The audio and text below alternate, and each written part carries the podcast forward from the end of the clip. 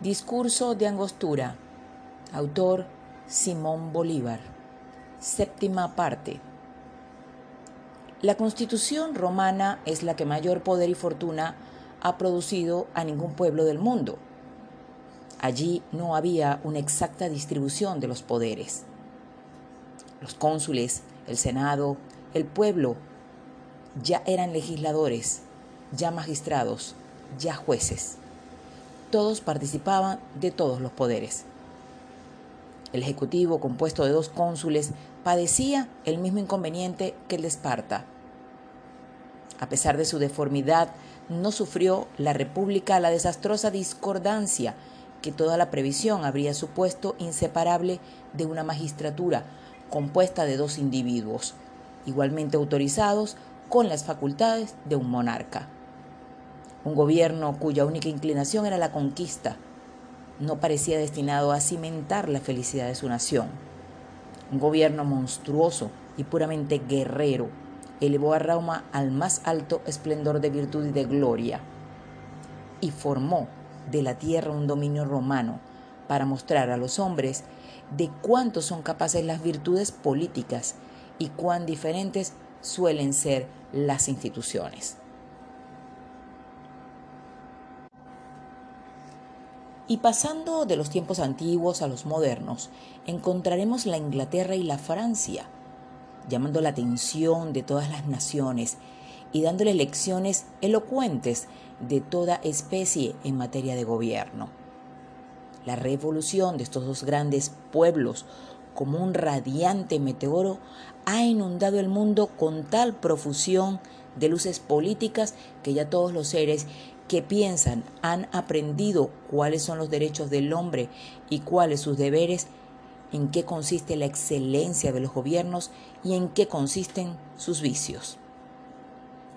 Todos saben apreciar el valor intrínseco de las teorías especulativas de los filósofos y legisladores modernos. En fin, este astro, en su luminosa carrera, aún ha ascendido los pechos de los apáticos españoles, que también se han lanzado en el torbellino político, han hecho sus efímeras pruebas de libertad, han reconocido su incapacidad para vivir bajo el dulce dominio de las leyes y han vuelto a sepultarse en sus prisiones y hogueras inmemoriales.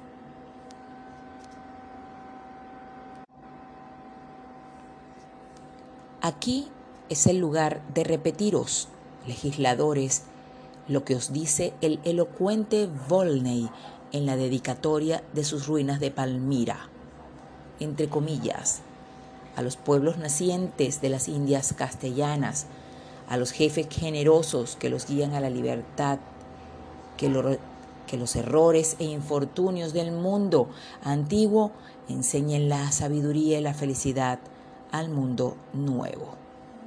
Cierre de comillas.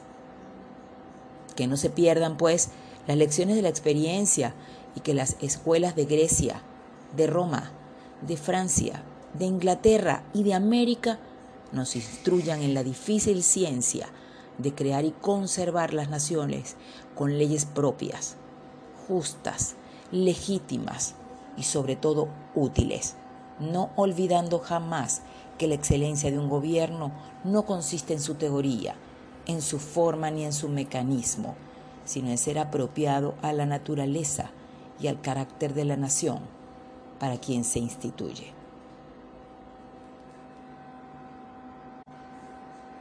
Roma y la Gran Bretaña son las naciones que más han sobresalido entre las antiguas y modernas.